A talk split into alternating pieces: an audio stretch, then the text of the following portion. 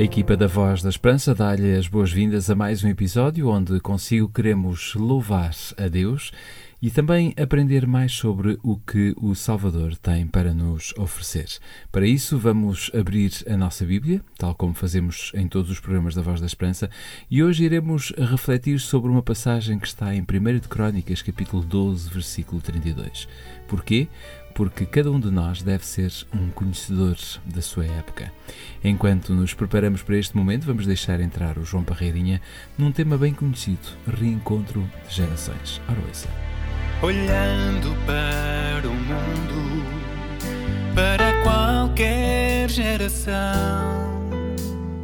poucos são aqueles que nos mostram união lutamos nesta vida pela paz e o amor, porém nossa miséria é mais forte que o prazer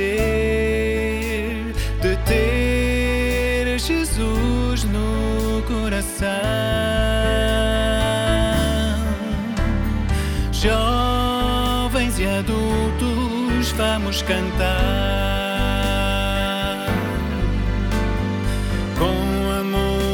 Nossos corações.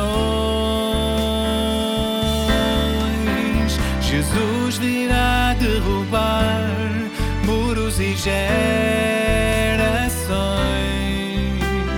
Jovens e adultos, Ele unirá. Jesus é nosso amigo, nosso irmão e companheiro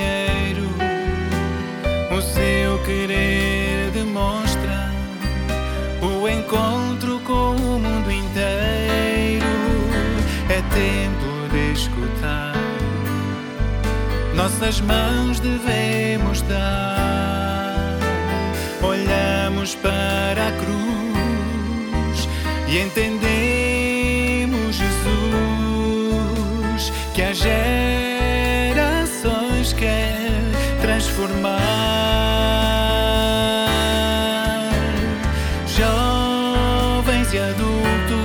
vamos cantar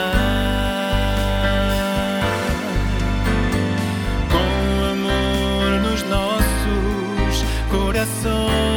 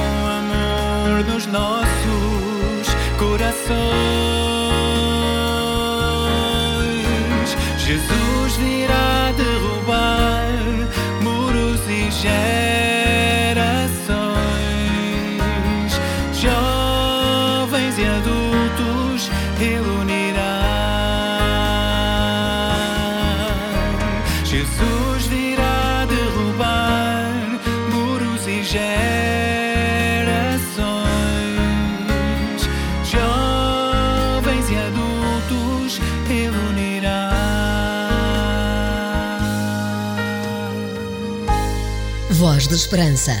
Mais que uma voz, a certeza da palavra.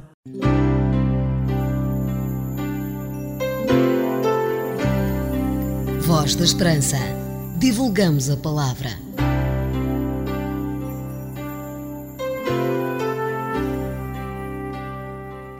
Abrindo a nossa Bíblia em 1 de Crónicas, capítulo 12, versículo 32, podemos ler da tribo de Issacar, duzentos chefes, todos eles eram homens que conheciam bem os factos daquele tempo e sabiam qual o melhor caminho para Israel seguir.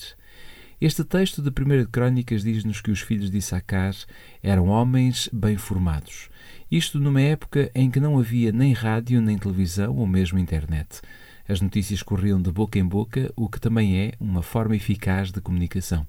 E agora vem a segunda parte do texto. e sabiam qual o melhor caminho para Israel seguir.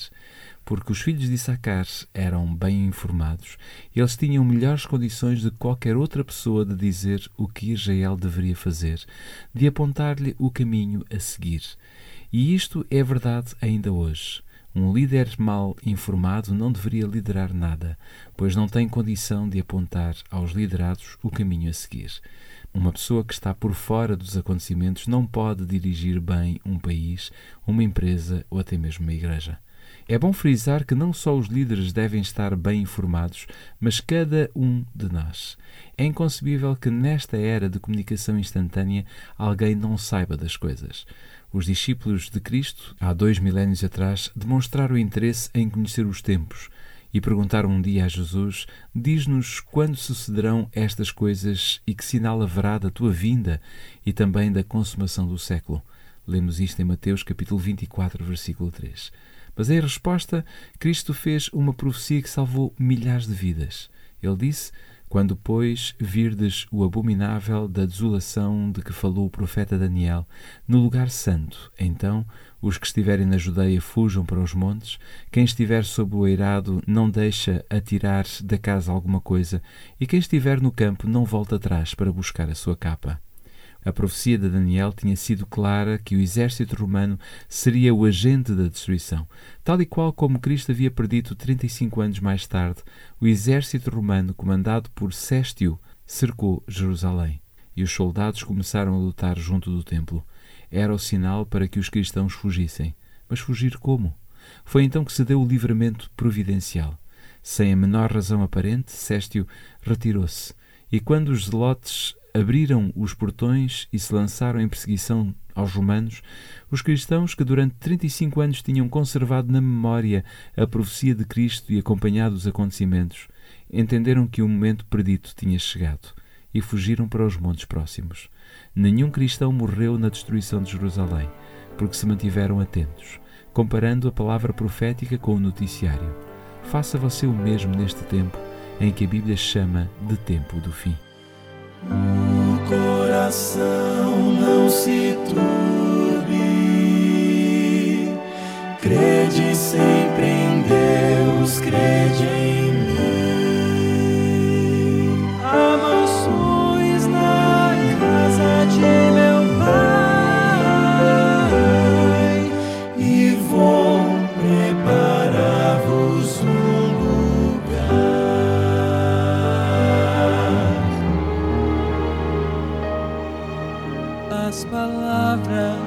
Jesus ainda ecoam no universo e dentro do meu coração. Foram ditas pelo Mestre há tanto tempo, mas são tão incrivelmente atuais. Quando vejo as notícias, vejo o mundo quase a ponto de se desintegrar. Eu me lembro da promessa tão preciosa de que Cristo muito em breve vai voltar. Mas enquanto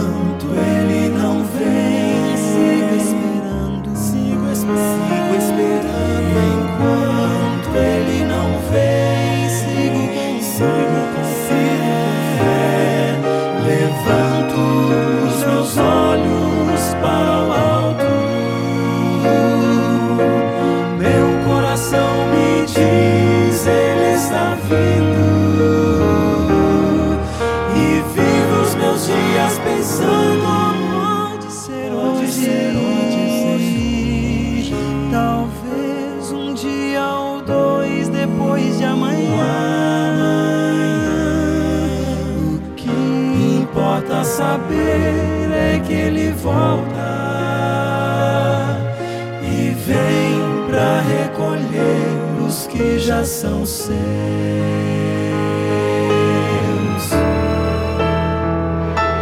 meu maior desejo um dia é abraçá-lo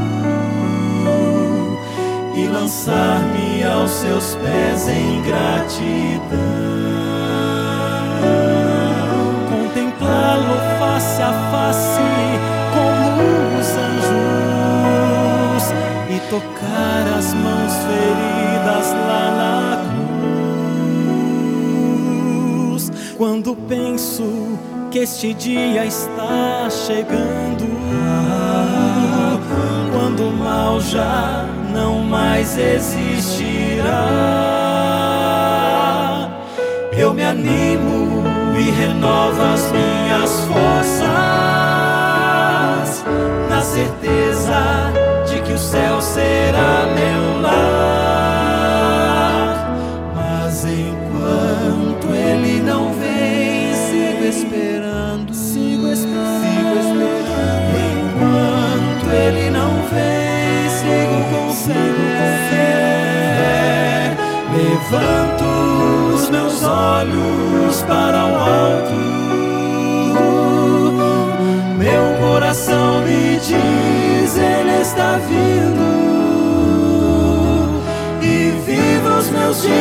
Pensando, pode ser, pode ser hoje. Talvez um dia ou dois depois de amanhã.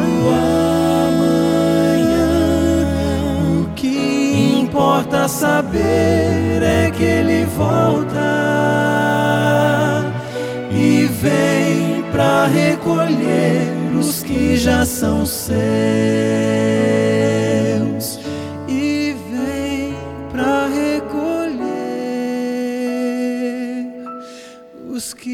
seus.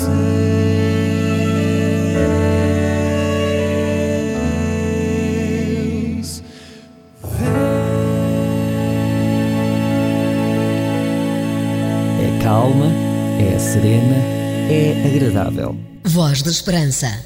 Onde estiver, se puder, curve a sua fronte, feche os seus olhos para fazermos uma oração. Querido Deus, o mundo geme de dor e sofrimento e sabemos que tu choras perante o nosso sofrimento. Porém, Senhor, coloca no coração de cada ouvinte a certeza de que estás quase a chegar a este mundo para vires buscar aqueles que desejam morar contigo. Que cada um de nós, que cada ouvinte da Voz da Esperança creia nesta grande verdade e siga com fé. Amém.